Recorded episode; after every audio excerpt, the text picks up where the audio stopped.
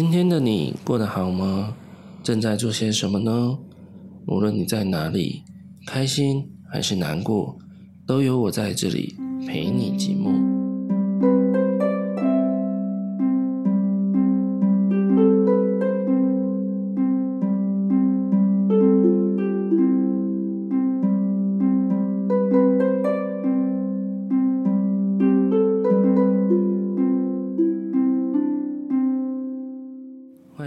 陪你寂寞，我是凯。嗨，大家好久不见了。呃，我刚刚也去看一下，距离上一集的上架更新呢，好像又过了大概三个礼拜吧。哎，真的是非常的抱歉啊。如果有比较忠实的粉丝朋友，可能会觉得，哎，打开怎么又没有更新？然后这礼拜打开又没有更新，这样 啊，真的很不好意思。那跟大家说个抱歉。那如果你是刚进来收听的新朋友们，呃，非常感谢你。那喜欢的话，可以先帮我按个订阅。那我每一集呢，都会跟大家聊聊一些我自己的个人故事，或是呃，最近会有听到一些呃什么样的新知想跟大家分享的。那并且我都会搭配几首我个人特别喜好的呃歌曲清单，这样子。啊、就是一边介绍好听的音乐给大家，那不一定会是中文歌哦，有时候可能是呃演奏类的歌曲啊，jazz 啊，古典啊，或是不同语文的，都我都听得非常的广，嗯，所以非常欢迎大家来继续收听《陪你寂寞》这个节目。好的，那啊，为什么会说到我的生活真的真的非常的忙碌呢？啊、因为。跟大家公开一件事情，就是我平常的工作呢，其实是在做数位行销。对，我是个行销人，但我的呃工工作的本质是平面设计啦。对，不过主要目前的工作是在做行销。那其实啊，做行销这件事情，嗯，我不知道是呃我的个性，所以让我喜欢去做行销，还是说做了行销以后。才导致我变成这样子，就是 已经有点不可考了，你知道吗？对啊，就是做行销的人啊，其实我每天蛮固定的工作的那个流程啊，就是好开始工作以后，我就会先在呃几个比较大的社群平台上面，然后一直浏览我的动态墙、涂鸦墙，然后是像 IG 的话，就会一直浏览把呃。有贴文的部分给他看完，像 IG 就是你看到一个点，他会重复嘛，或者他会跟你说，呃，已经没有新的贴文了，你追踪的账号里面这样子。对，就是我每天要开始工作之前，大概会先花最多最多花到三个小时，那一般是大概两个小时左右，我会去看各个社群平台上面，呃，最近或是今天大家有没有什么话题？对。然后有没有什么事件、什么新闻？对，因为做行销的人就是 要很掌握那个社会的时事跟趋势，然后或是一些话题，然后来借机行销，或者是来 follow 说，嗯，大家最近在关心的东西会是什么？那我可能可以借力使力的来呃推销某个品牌啊、推销某个产品这样子。对，所以嗯，就变成一种。我要一直跟得上这个时代，跟得上这个社会的步调的那种感觉，对，所以像有时候真的隔一两天啊，假设我呃请假或者什么，就是没有去工作，那诶隔一两天我没有上那些平台去呃去浏览最近的这这一天发生的事情，好像我就有点快跟不上在呃行销圈里面的。那个节奏好像就就不见了，就跟不上了，就会觉得哎呀，我好像落后别人很多了这样子。对，所以久而久之呢，就嗯，就慢慢的有些呃自我焦虑感，然后那种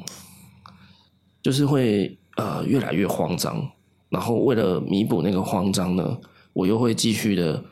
呃鞭笞自己，然后加快脚步，然后可能再去看更多的社群消息，然后这。这样子如此一来的，一直循环，一直循环啊，就哇，最后真的导致我好像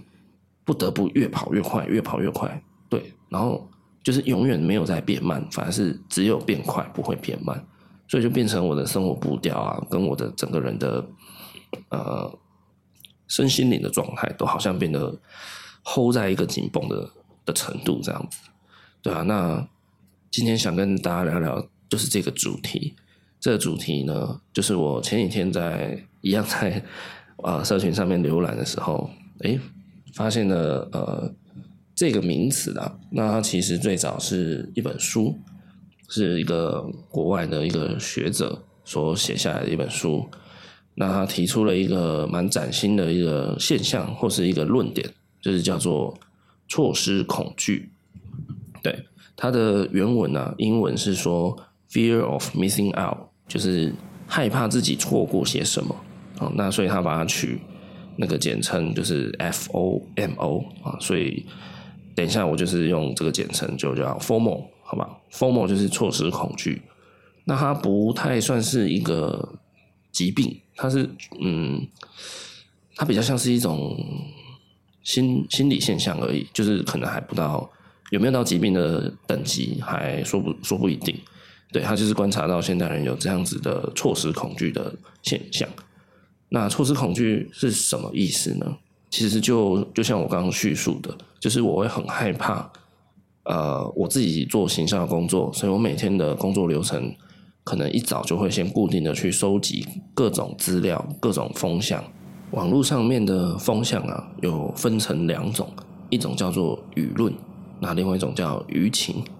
就前面的“舆”都是同一个字，所以是舆论跟舆情。那舆论的话呢，比较像是呃比较小众或是个人的呃讲出来的论点。那舆情的话，就是一个比较大型的受众的群众的呃所持有的呃，就是大家共同比较认定的那个那个说法啦。对，就是比较大的舆论这样子，就像舆情。对，我应该没有解释错误，如果有的话，非常抱歉。对，所以就是我每天都要上网去收集网络舆情、网络舆论，来知道大家现在在讨论什么。大家哇，现在不不知道大家有没有这种感觉，就是好像你在 FB 啊，你在 IG 什么，你可能会看到，不管是呃新闻账号，或是公众账号，或是你的朋友，他们发一个什么文，然后里面的用词提到了一个什么东西是。哎，你你听不懂的梗，可是下面的留言什么的，哎，好像大家都知道，然后大家就是有点像是，哎，他们就形成一个小圈圈，然后自己在那边回复来回复去啊，在那边讨论，你就觉得哇，那个那个梗到底是什么？他们到底在说什么？对，那我知道有些人可能不会在意这种东西啦，就是可能比较随性的人，他们会觉得，哦，算了，没事啊，看不懂就算了，我无所谓。对，可是。哎、我就是行销人的灵魂嘛，所以看到这种东西我都特别紧张，我都会想，我都会想说，哎、他们说的叉叉叉叉到底是什么梗啊？是今天有发生什么事吗？对，像呃前阵子呃，就是这一波疫情又稍微好像有点紧张的时候，就是呃那个桃园机师又传出确诊嘛，然后好像说验出 Delta 病毒这样，对，然后。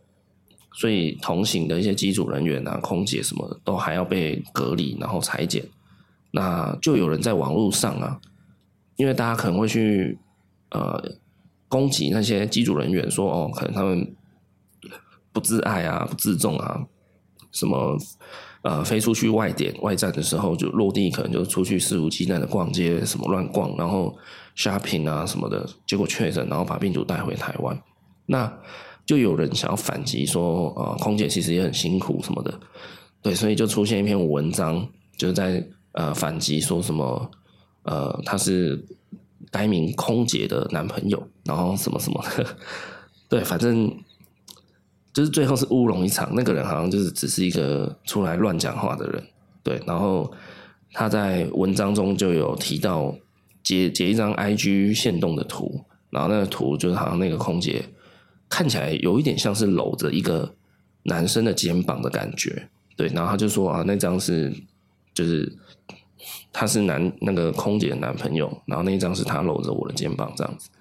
那后来大家发现，其实那个不是肩膀，那个空姐抱的是那个一只 IKEA 的鲨鱼抱枕、鲨鱼娃娃很红的那一只。对，然后 IKEA 就好像在新闻刚出来的当天下午，又立刻发一个文，在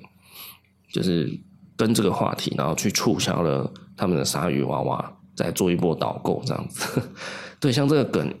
我一开始只是先看到 IKEA 的发文，然后我就发，哎，怎么突然在导购这只鲨鱼娃娃？然后他的留呃发文内容很简单，就什么做做你最可靠的肩膀什么的。对，然后下面大家就是网友留言，就是一阵笑啊，大拇指按赞啊什么，然后就觉得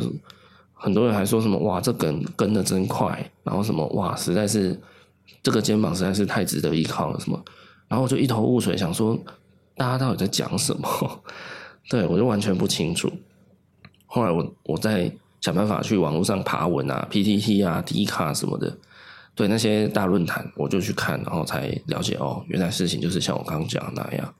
那可能因为我本身是个行销人，所以我对这种呃社群风向的敏感度是很高的。对，所以像没有跟到这种时事梗啊、新闻梗，就会让我有点焦虑、有点害怕。尤其呢，我觉得自从资那个人家是说，大概十几年前是属于资讯爆炸时代嘛。那为什么资讯爆炸呢？呃，因为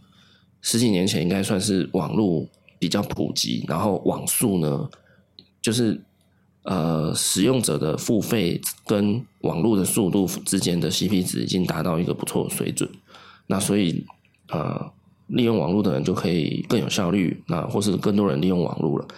所以大家就是说，十几二十年前就是开始资讯爆炸了。那我觉得在十几二十年后的现在呢，哇，资讯已经不是爆炸了，应该已经是那个什么叫做什么核分裂或是什么核融合的那种等级的能量炸出来了。就是世界上已经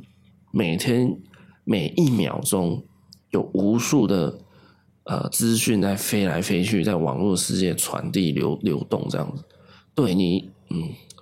你一个东西就有超级。深的资讯量，以前你想要买一部手机，大概在我十年前吧，我要买一台手机，我我大概就只是看三星、Samsung 跟 Apple 的 iPhone 这样子。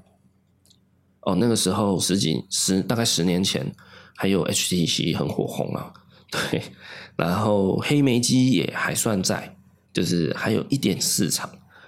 对，大概就是这样子而已。可是我现在如果要买一台手机，假设我不是有特别信仰某个品牌的话，那我要看的东西好多哦。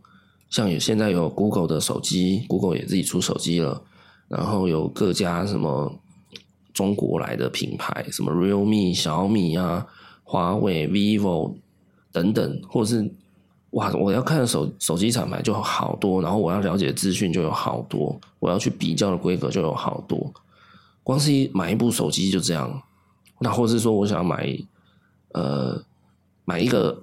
蓝牙耳机好了，真无线蓝牙耳机，哇，现在厂牌也是超级多的，然后各家比较啊，各各个什么开箱啊、体验文啊，然后开箱的影片文章又有好多可能都是业配的，有收钱做工商，那这种毕竟工商的东西嘛，应该百分之八九十的内容绝对都是。都是在说好话啦，只有大概会百分之顶多百分之二十的内容可能会是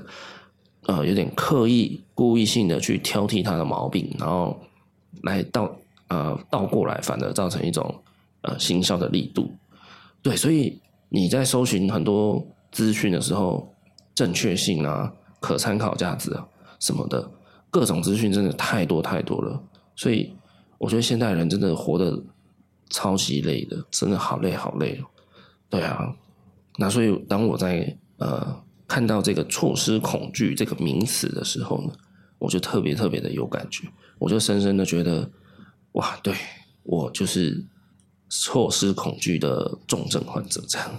它不是个疾病啊，但我就是对，这是一种形容，好吗？我就我可能已经到错失恐惧症的那种末期了，你知道吗？大家知道？好。那作者呢？其实他有在他的著作里面有列出十个点，就是让你自我审判说，呃，你自己到底有没有所谓的 formal 错失恐惧的症候群？好，那我们一起来看看这十个点。那在看这十个点之前呢，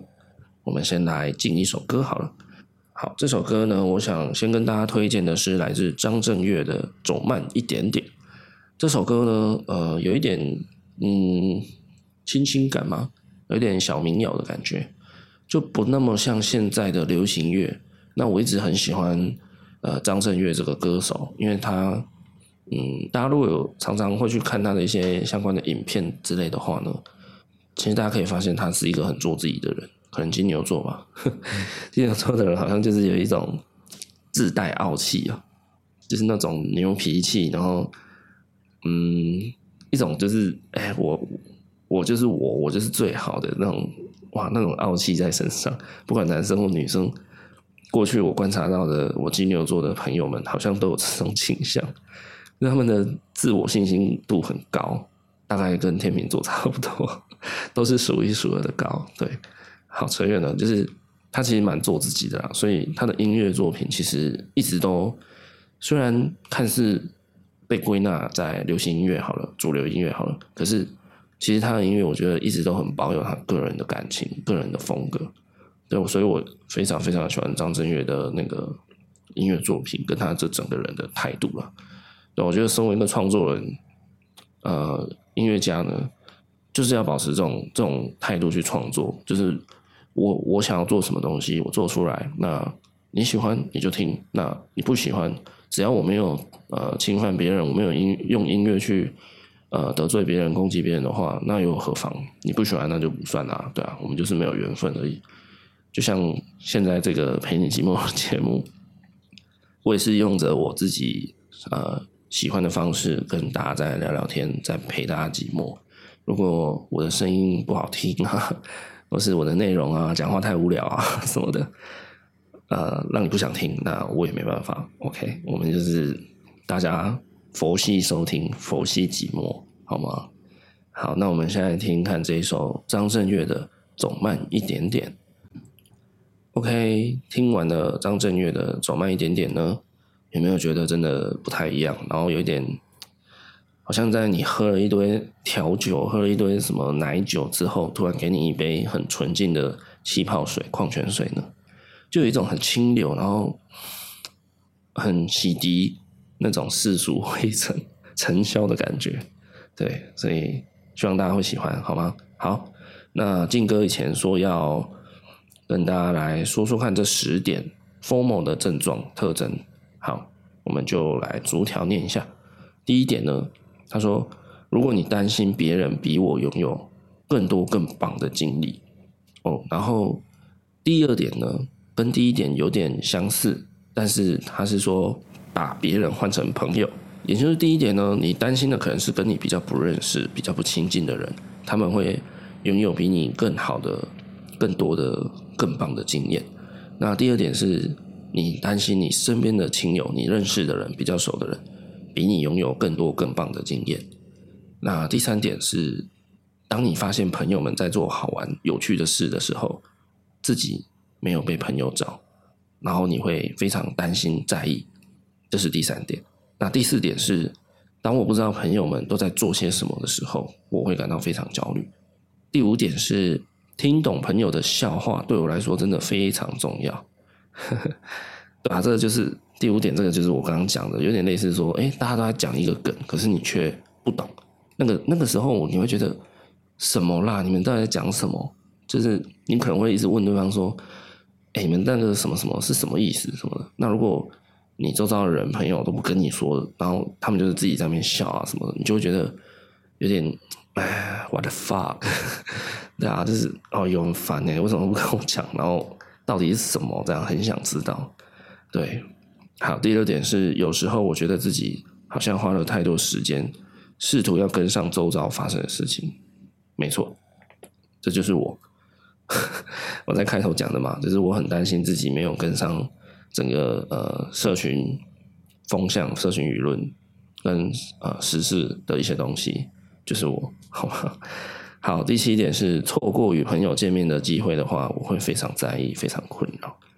还有第八点，当我有美好的时刻的时候呢，我一定要分享到网络上。哇，这一点最最佳的体现就是相机先吃嘛。就当你去吃一些质感的咖啡厅啊，下午茶，或是你去吃个大餐啊什么的，绝对就是菜上来先拍照，然后拍一拍。你也许先打卡，你也许先吃，吃完你还是会打卡。就是你在一些比较美好、比较那种漂亮、梦幻的时刻，或是你坐飞机啊、出国啊，还是你买了一个很屌的东西、很贵的鞋子，你绝对都是拍照，然后一定你就算不发文，现代人就算不发文也会发现动，真的。当然，我身边还是有很多朋友，呃，有一些人啊，就是他们一年几乎不怎么发文的。可能一年就是发文大概两次到三次四次就这样而已，然后平常也都没有在发现动，也是有这样的人，现在还是有这样的人，只是我觉得那个大概少数了，可能占个三成顶多。但是但是他们虽然不发文，他们还是蛮频繁在看别人的发文的，所以其实他们也嗯也还是算是网络的依赖者没有错，只是他们自己很少发文。好，那第九点呢，是错过一场事先计划好的聚会呢，我会非常在意，非常困扰。好，然后第十点，哇，这个也是，就连在度假时，我也会持续追踪朋友在做些什么。哇，这个这点也是啊，非常的命中我。就是当你可能好不容易排个假出去玩，你可能在路途上啊，啊、在坐车的路途上啊，或是你在一个。呃，你去花莲七星潭好了，那么美丽、那么漂亮的海岸，你望着海，然后在那边发呆，在那边吹着海风，感受那种哇惬意呀、阳光各种舒服美好的时候，你还是会拿起手机来，然后在那边滑，或是拍一张呃你在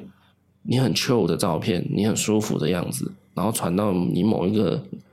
一堆狐群狗友的 来群组上面。丢给他们看，然后如果大家不怎么回你，你原本想说，哎，大家会回你说，哇，你跑去花莲哦，哇，跑去玩，好爽哦，好羡慕哦，不用上班吗？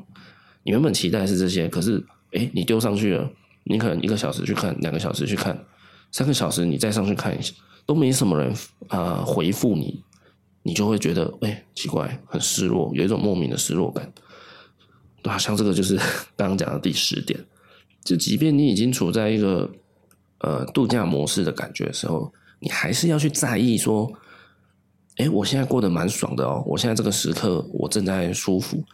哎，那我想看别人他们有没有可能，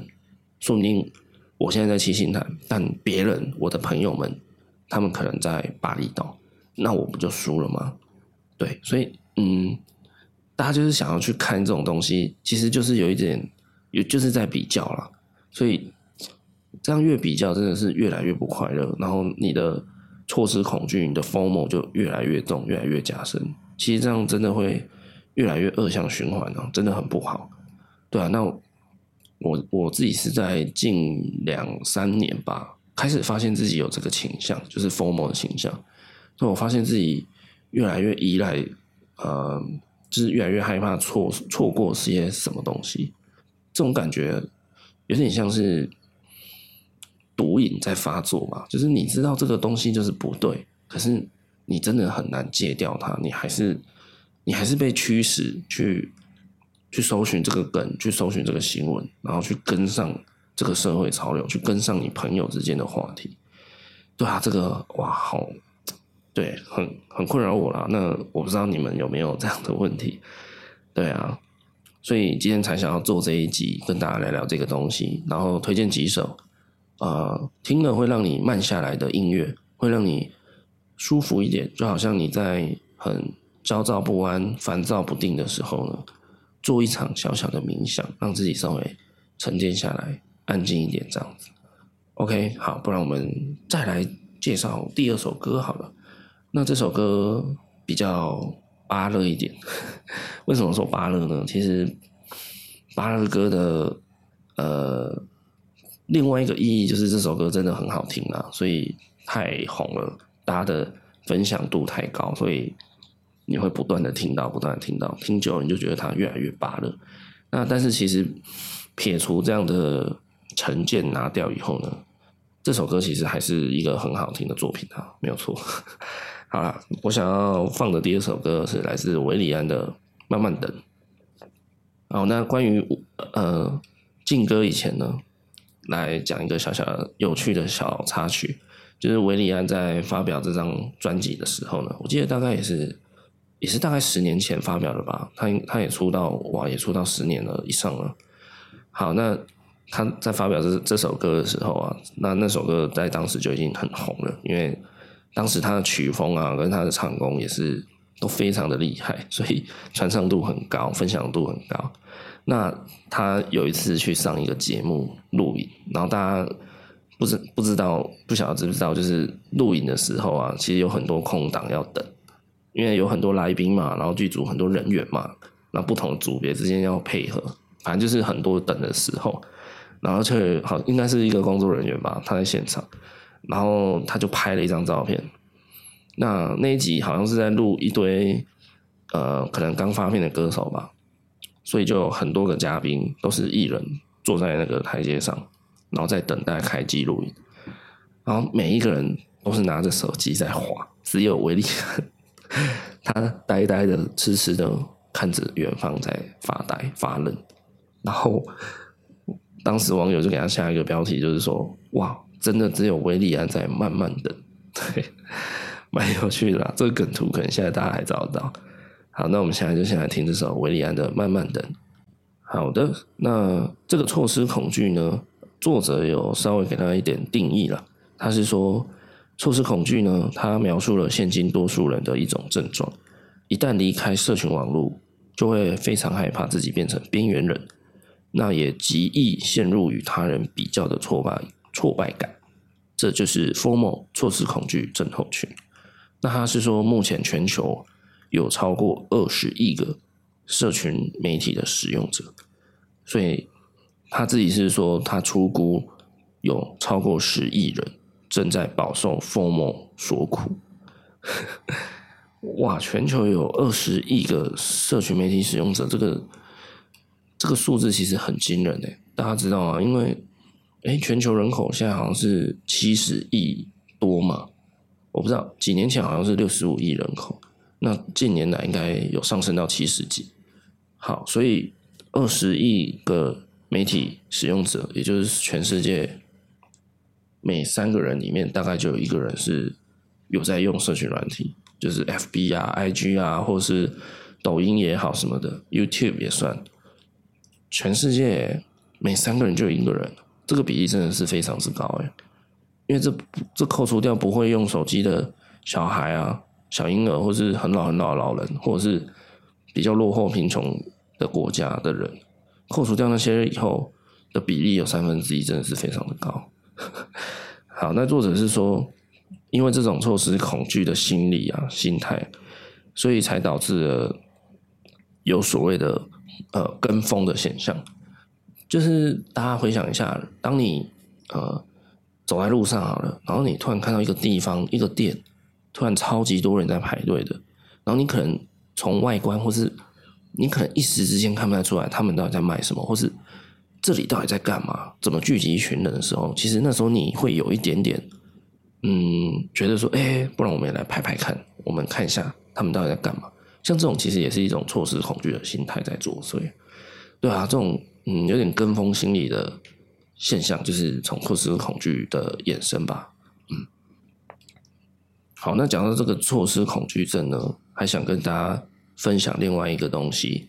就是最近呢，我在 Netflix 上面把一个纪录片看完。这个纪录片呢，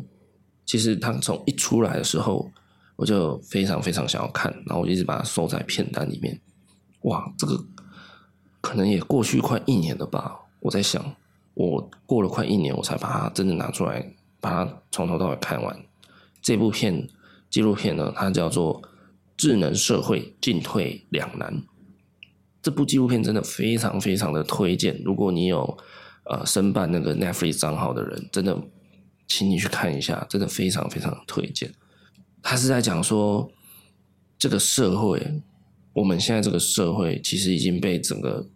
演算法给控制了。现在已经，我自己给他一个名词的，大家已经进入一个大演算法时代了，就很像那个海贼王有没有那种大海贼时代、大航海时代？现在大家在是新时代那种感觉。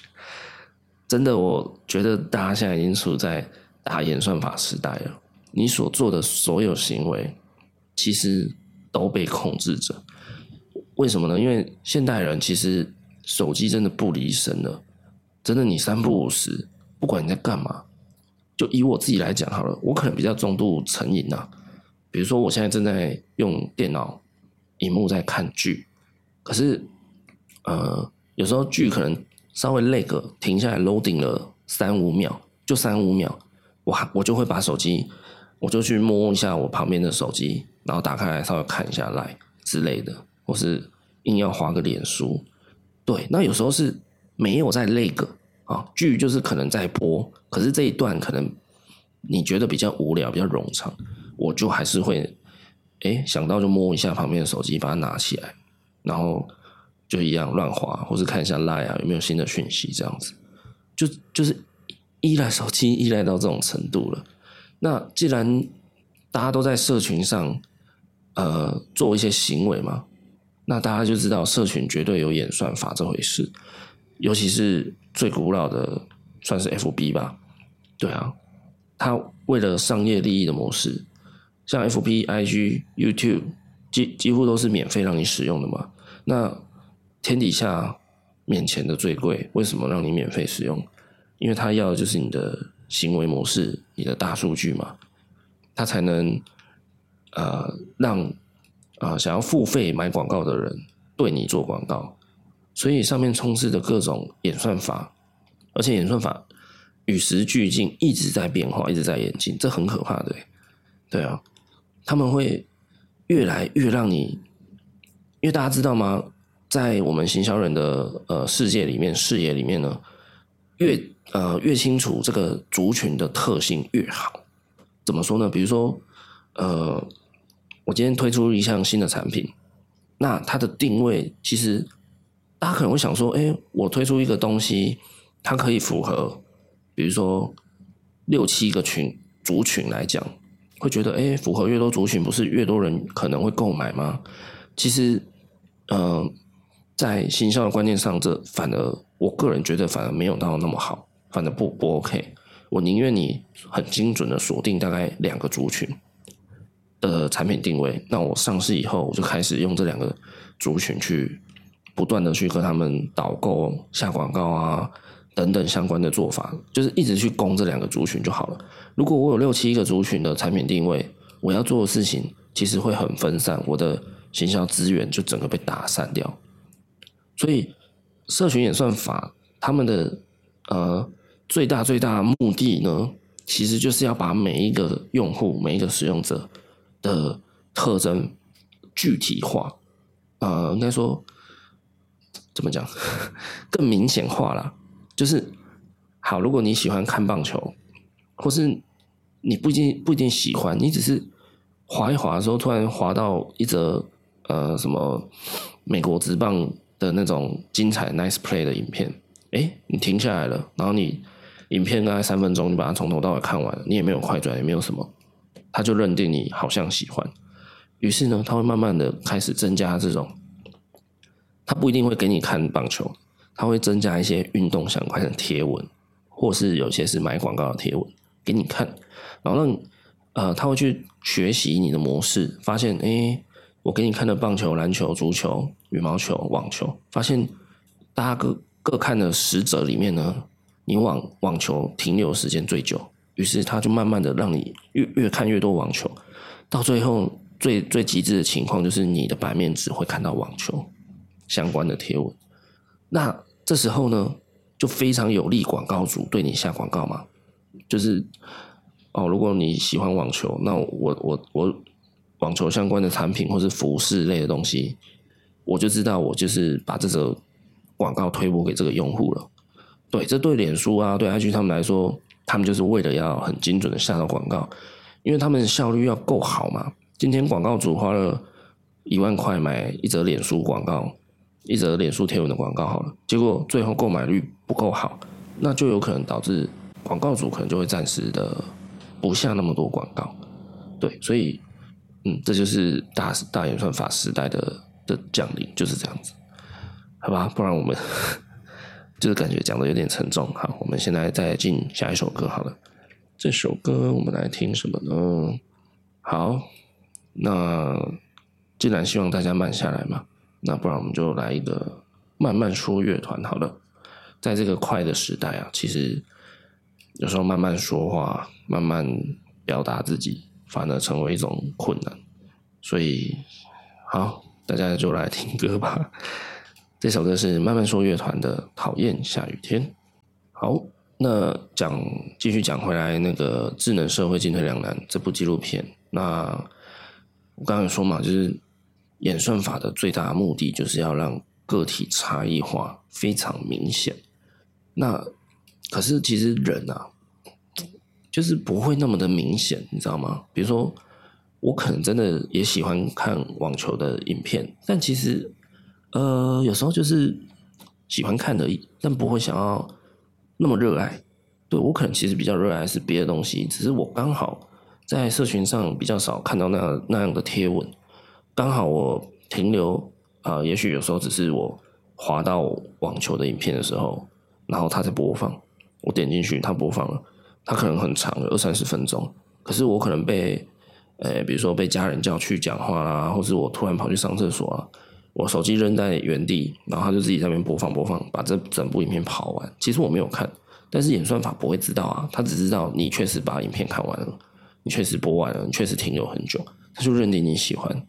对，所以有时候演算法其实，我觉得现在以目前社会呃科技的演算法来讲，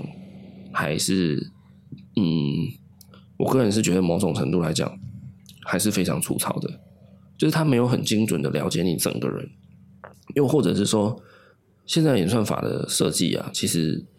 他没有要了解你这个人，他的目的就是要强迫你变成他想要你变成的样子。哇，那这个就可怕了。就我明明没有那么喜欢网球的东西，他就硬要一直塞给我，塞久了好像 maybe 我会我会成功被你洗脑。对，那有些人其实会有一点警觉啦，他就是他会去做一些动作，去中断这个演算法，让他重新。重新去演算你这个人的喜好，这样子，对。但是有些人他就是默默，就是哎，越看越多，越看越多。最明显的就是大家最喜欢看一些狗狗、猫猫嘛。那一旦你看一些狗狗、猫猫的影片，它就狂推你。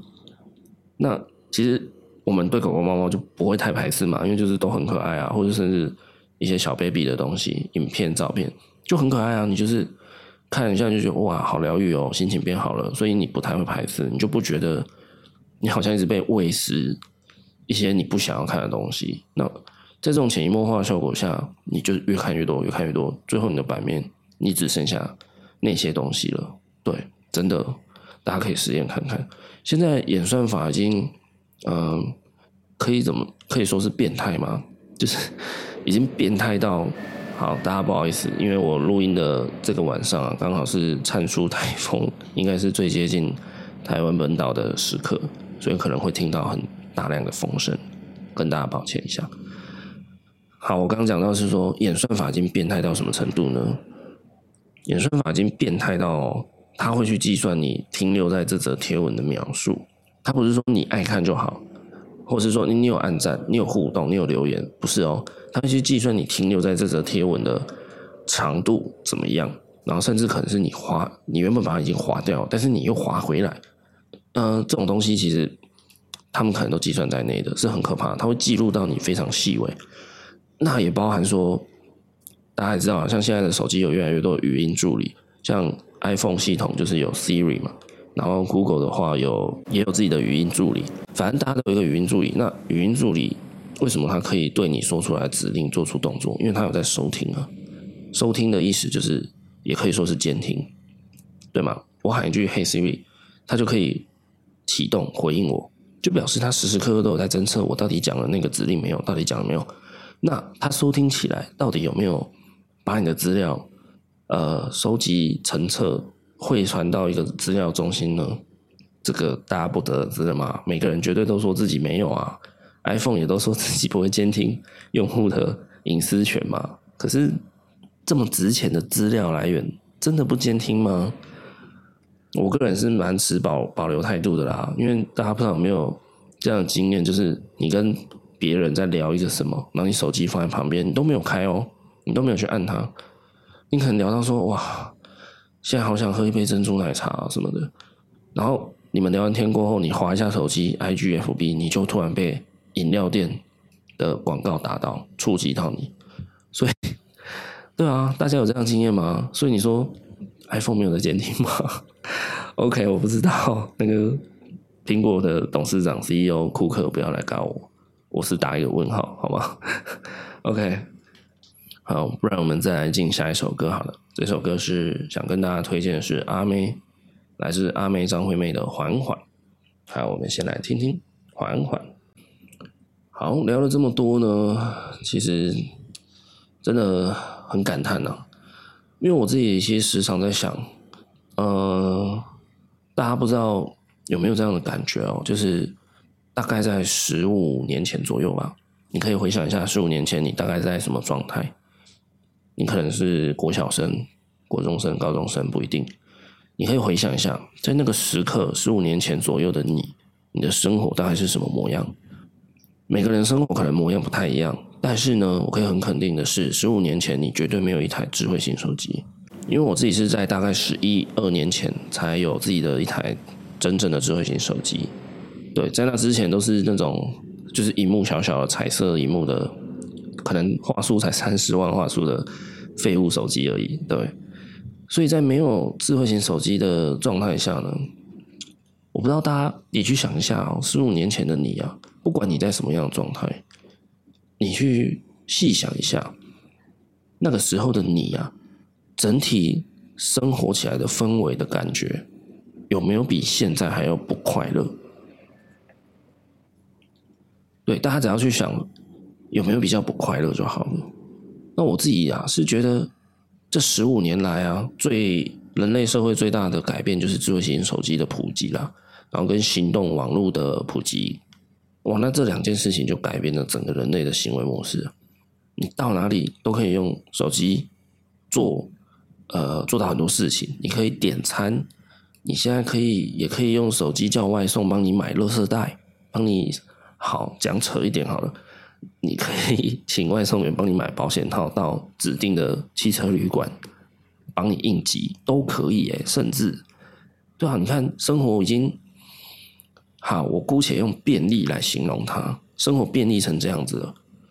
那文文明呢，科技呢，进步成。目前现在这个程度，照理说啊，便利上来讲，的确方便的超级超级多。那甚至像这十十几年来，也有了高铁，也有了呃各家联航，你坐飞机的选择也变多了。那各种进步，各种便利，可是快乐呢？方便可能方便了五倍以上，那快乐也有五倍以上吗？这是我一直在。一直在思考的问题啊，就是文明进步了那么多，如果我们真的量化来看的话，哦，比如说以前从呃高雄到台北的交通可能只有火车，那自强号最快最快也要五六个小时，那你坐客运深夜时段的客运，车子最少至少也要开个三个半小时左右，那后来有了高铁，大概一个小时最快直达车。高雄左营到台北就到了。好，我们以量化程度来讲，速度快了，最多快了五倍嘛。自强号要五个小时嘛，高铁一个小时，快了五倍。那请问我们的快乐呢？我们便利生活便利了五倍，那快乐真的有被放大五倍吗？呃，我知道，也许有些人会觉得这是一种无病呻吟的。哲学问题吧，有点像是在自寻烦恼，就是为什么硬要去想那个到底有没有快乐几倍这件事情？对啊，我是用一种比较哲学的角度去切入去看这件事情，没有错。那只是对啊，大家可以去细想一下，就是文明科技的进步是为了什么？是为了带来人类更方便、更便利的生活吗？那所以便利跟快乐是画上等号的吗？哦，以前过过去当个兵什么的，打电话你可能就是只能用营区里面的投币式电话，然后打打那个，如果你打手机还超级贵，一直扣钱，一直扣钱，电话卡可能讲个十十几二十分钟就就跳一半了，剩五十块。对啊，那好，后来可能大家有了亚太，大家就去办亚太，然后网内互打免费，就讲到爽。就一直在进步，可能你维系感情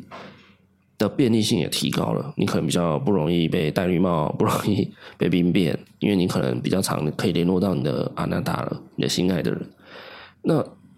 哎，所以呢，大家的幸福也有加倍了吗？大家的不分手率、幸福程度有有什么样的正相关影响吗？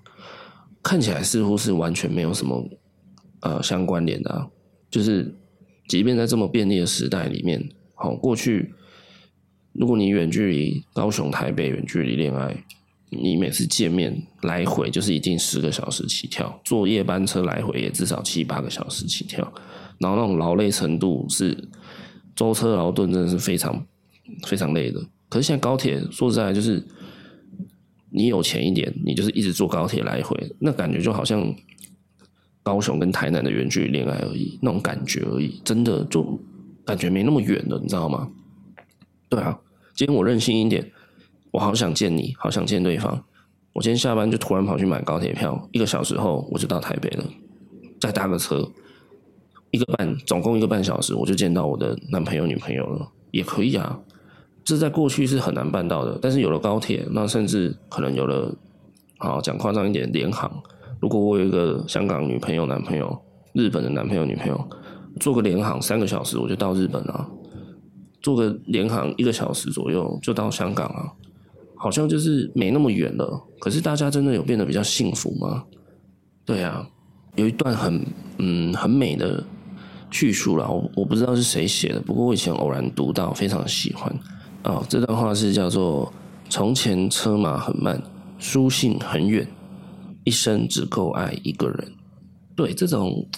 这种慢慢来啊，我写一封信给远方的啊心所爱的人啊，或是我要坐车嘛去见他，我都要花上好几天的时间。可是这种时间感拉长的等待啊、期待啊，反而有时候给我们带来一种啊，我们可以更珍惜的这种感觉。对，因为我每次要见到你都如此的不容易，所以我可能。跟你在一起的时候，我就不那么的想要跟你吵架，不那么的不能忍受你的缺点等等，我们可能会比较珍惜。那像现在快时尚来讲，什么都快，尤其你看，像后来对我刚刚讲到快时尚，有的时候像 Zara 啦、H&M 哦，或是在平平价一点的 Uniqlo，呃，还有什么呃 Gap。之类的这种东西来讲，就是，哎、衣服超级便宜的，一件 Polo 衫三百多块，T 恤一一两百块，三百块就有了，所以就导致大家就是，哎、过一个季节我就买一批，我就买一批，我就买一批，喜欢我就买了，因为两三百块好像没那么喜欢也没关系，你知道吗？所以导致大家就是这种成衣快时尚啊，就是导致大家买了一堆自己其实并不那么喜欢的衣服。然后呢，就造成资源浪费啦，造成这种旧衣回收的环保问题就跑出来了。对，就是当世界节奏越快的时候呢，人心变得好快，然后就变得不容易去珍惜东西，不容易珍惜你的身边值得珍惜的人事物了。对啊，人好奇怪哦。所以这是我想，就是世界变得那么快，科技变得那么好，那幸福呢？快乐呢？不知道，嗯，好，那讲到这里，我们就来听一首对应的歌，是来自莫文蔚的《慢慢喜欢你》。对啊，现在这种时代啊，就是大家在已经快到就是交友软体上面最快，我今天认识你，滑到你喜欢，你也滑到我喜欢，我们今天聊没几句，我们就出去开房间。好了，不要讲的那么激烈，我们就出去认识、吃饭、聊天、看电影。然后，maybe 有有发生一些牵牵手、拥抱或者是上床行为啊，也许也没有啊，我要想的就是说，现代人想要进入一段关系，想要谈个恋爱，想要寻求一段呃情感刺激，都很快，很快就可以做到。我我下载个交友软体啊，稍微注册一下，甚至呃资料也不怎么打，我上去乱滑，我就可以滑到一个人。那也许聊得来，就就出去了，就认识了。哇，那跟我们以前那种时代啊，还要那边慢慢的等即时通，等 MSN，等对方上线，那或者是他其实有上线，他这边偷挂离线，或是他挂忙碌等等的状态下，我们要我们是，我们以前的通讯是这样子来的，对，而且我我还必须要有，呃，先跟你要到你的 ID，你的呃账号，我才可以加你，然后才可以有机会跟你聊天的，但是现在我。对啊，我我想要认识某个特定的人，我可能还是得去跟他要。但是我如果想要认识不特定的陌生人，我上个交友软体滑一滑，我就认识一堆了。如果我今我今天不管男生女生，我外在条件各方面都好的话，其实真的很快，我一天就可以认识很多对象了。对啊，现在人连关系的建立都变得如此的快速，那其实这样的关系。呃，我觉得这毕竟是时代的洪流脚步啦，所以也不去批判它到底是绝对的好或不好。只是我个人会觉得，这种节奏下建立起来的人际关系也好，感情、恋爱状态也好，呃，基础是有那么一点的脆弱了。因为你今天可以很快的跟这个人认识出去，然后可能好，你们你们发生性关系，今天你也可以很快的就把这个人撇除啊。撇掉他，甩掉他，又跟别人很快的建立关系啊。那选择一多，选择一快，大家就不容易珍惜。大家就觉得 OK 啊，好，我今天跟你吵个架不爽，我就交友软体滑，我看谁要谁要认领我，谁今天今晚要把我带出去让我 happy，我就跟我就出去跟他 happy。如果我是个条件还不错的人，其实我真的不缺，我很好滑。对啊，那。人心就变得越来越贪婪了，你知道吗？可是科技明明本意都不是要人人类变成这样子的行为的结构的，真的，科技的本意不是。可是让人性呢，让科技变得有点丑陋。所以那什么科技始终来自于人性，真的是讲得很对啦。那所以 科技也让人性越来越丑陋了。我觉得真的哇，讲到这里好像是 有一点。有点反社会的感觉，有点负面了。没有啦，也也不是要那么的一直一直负能量，只是觉得，嗯，今天就想跟大家聊聊关于错失恐惧啦，关于这种智能社会的一些现象，对啊，可以给大家提供一些想法，嗯，然后哦，最后可以教大家一些稍微抵抗的做法。好，以我自己来讲好了，我我举我自己的例子。好，那那大家也可以试试试看，就是像不管 IG 也好，还有 FB 也好，大家不是都会关注自己的一些账号吗？除了好朋友以外，你可能还会去关注什么苹果新闻网啊，关注什么美食部落客之类的账号。我建议大家，你可以每隔一段时间，呃，不一定要多久啦，就你自己去抓，你自己去感觉。我可能是。呃，三个月左右，我会去清我追踪的名单，IG 我就会去划，我把我的追踪中打开，然后去我会去大概会去看有哪哪一个账号，其实我对他现在其实没有那么有感兴趣了，我就会很果断的取消追踪，对，或者是我近期突然感觉某一个账号很长出现在我的呃。演算法的动态墙上，或是他很常发现动，然后每次发都发一堆，然后内容都是我不太想知道的。这个比例，我觉得如果近期来讲很高的话，我就当下把那个账号给呃取消追踪、退追啊。脸书也是，我也会这样做。然后呢，这是第一个做法。第二个做法，你可以在也是一样，固定时间，过一段时间呢，你就故意去加一些比较不同的账号。但是你加那些账号，你追踪那些账号，订阅他们呢？不要，呃，真的是 乱按的，不要是真的乱按，就是也是你有感兴趣的，只是说你可能过去按的比较少，你可能，呃，可能你的 IG 目前比较多追踪美食穿搭，方面的账号，那你下次你就可以新增多追踪几个，可能是在讲音乐的，可能是在讲电影的，就是你稍微去拓展那个演算法，把你的演算法稍微打乱一点，让它重新稍微去模拟你这个人的性格，它比较不会一直把你往某一个地方塑造。对，那个演算法，呃，最大最大最大的成功的例子，我个人觉得啦。近年来最大成功的例子就是塑造了韩粉。我不是要讲韩粉怎么样，我现在没有要批判任何政治立场，大家可以去感受一下。二零一八年，诶，还是二零二零年呢？要选举，应该是二零二零要选举的时候，那时候韩国瑜他也是高雄市长嘛，他想要来那个竞选总统的这个职位。那个时候台湾的社会对立有多可怕，我相信大家应该都还心有余悸。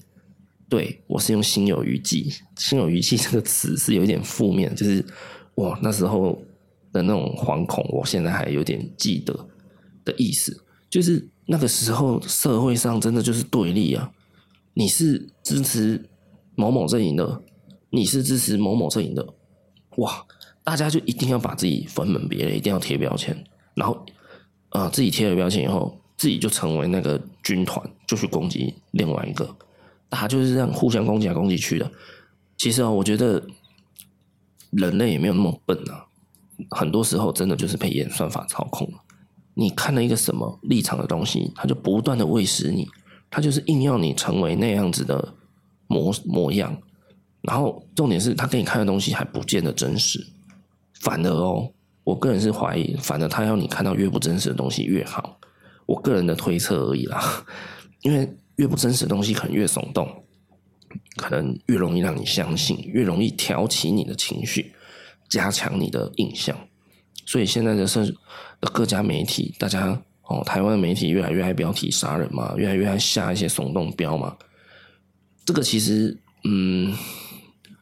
这个社会现象其实也很妙。有时候其实是群众也做了选择，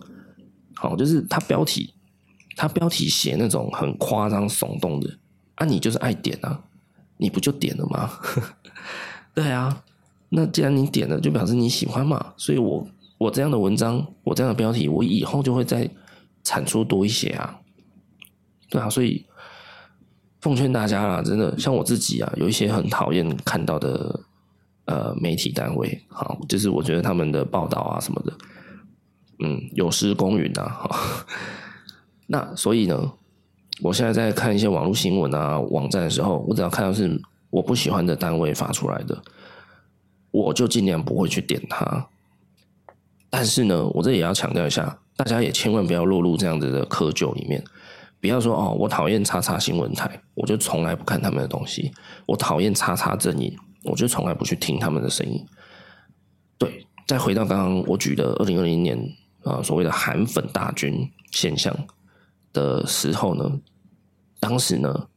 其实我很常去了解，呃，当时我确确实也有自己的一个立场。那我当时非常非常积极的一直在了解跟我不同立场的那些人，他们之间在讨论些什么，他们的想法到底是什么？为什么他们会支持这个人，支持他们提出来的这个论点？我很支持大家，呃，不要只有单一言论，不要一言堂。你支持谁可以？但是我我也奉劝你去听听看不同的声音、不同的意见，你去了解他为什么那么想，你去了解他为什么喜欢那些东西。对，所以我不喜欢某一些新闻媒体没有错，所以我会尽量的不去点，或者是呃讲难听一点啊，就是讲无聊一点好不好？就是其实我个人没有很喜欢看陆剧，我不是不我不是完全不看，我还是会看，像我。前阵子会看新新拍出来的《倚天屠龙记》嘛，然后最近我在看新新翻拍的那个《天龙八部》啊，全都是中国拍的，我还是会看啊，只是我不会刻意的去看大量，我宁愿把时间拿来看美剧、看欧欧洲剧等等的，因为我觉得看久了，其实呃，你的点击率就是造成它的蓬勃发展嘛。那它蓬勃发展之后，如果它是你不喜欢的频道，它就会生产更多你不喜欢的东西啊，它就会，你支持他的立场，支持他，他就会反过来打压你。那你为什么要支持他？对啊，过去有一句话叫做“你的每一次消费都在为了你的支持的立场做投票”。哦，也就是说，比如说，呃，就像我刚刚举的嘛，我不是很喜欢中国这个国家，所以他们生产的陆剧，我就尽量的不去看。对，因为我我看很多陆剧会造成他们的收获，他们可能会有经济上的利益。那我觉得，我个人会比较在意这种原则啦，对啊，所以我就会尽量不去看类似这种说法。那最近呢，其实慢慢的也有一句话开始转变成说。你的滑鼠每一次的点击，都在支持你，呃，点击下去的那个人的立场。所以啊，大家现在目前在做一些网络上面的行为的时候，也是千万要小心，好不好？跟又又来了，我每次都跟大家劝示，不好意思。对啊，就是大家在点某一个东西的时候，之前真的先想一想。有时候那个新闻你也没有那么必要要看啊，那个讯息你也没有一定要看，你不看也不会怎样，对啊。可是你点了，它就有点击数，它就可能有广告费，它就可能有有数据，它可以给主管看，然后它又继续生产更多类型你不喜欢的东西让你看。我觉得这样就是一个非常不好的恶性循环啊，对啊。好啦，今天真的讲的有点太多了，不好意思。好，我们今天来推荐今天想要分享的最后一首歌。那这首歌呢，是我刚刚要在录本集节目之前，然后刚洗完澡，我就想说让自己放松一下，就在那边乱找歌、乱找歌这样，然后就诶听到这个呃这个乐团的这首歌，就觉得哇哦，我整个心灵有点被洗涤了，你知道吗？就是 整个慢下来的感觉，蛮舒服的。对，他是，呃，他们是美国的乐团，不过女主唱好像是来自那个叫什么波哥黎多吗？不知道会这样做，好像是在南美洲的国家吧，应该没有错。对，好，所以他他的唱唱的语言好像是西班牙文，因为我才录音前我才刚听到这个团的音乐作品，所以我还没有很了解，有稍微查一下，他好像是唱西班牙文吧，还是听起来有点像法文，我不太确定。好。总之呢，这首歌我觉得非常非常适合拿来入睡。然后我有去大概概略听了几首他们乐团的音乐，他们的呃主主题都是比较迷幻，比较有点 jazz，有一点 funk，就是很舒服啦。然后啊，大家听听看就知道了，好不好？如果你有睡不着，或是你心情烦躁的人，可以尝试把这个乐团的歌找出来听听看。好，这个乐团叫做。The Marias，我不知道发音有没有发对。OK，好，总之这首歌的那个团名跟歌名我都会放在我们每一集的下方的文案资讯栏里面。这首歌想先跟大家分享的叫做《Fog as a Bullet》，像子弹一般的迷雾。好，那今天这一集呢，就先到这边。呃，期待下一次可以准时的在双周内 再跟大家见面，再陪大家寂寞。如果你喜欢陪你寂寞这个节目的话呢，那非常欢迎你帮我按赞、订阅、追踪。那我们我也有呃陪你寂寞的 IG，有一些手写字、一些心情抒发的分享，也很欢迎大家去追踪我的 IG。OK，那故事树洞的计划也正在进行哦，在我们资讯栏下方的文案里面都会提到。如果你有什么想分享的寂寞故事，都欢迎你来投稿。OK，那今天的节目就先到这边。下次如果有空的话，再陪你一起寂寞吧。我是凯，我们下次见，拜拜。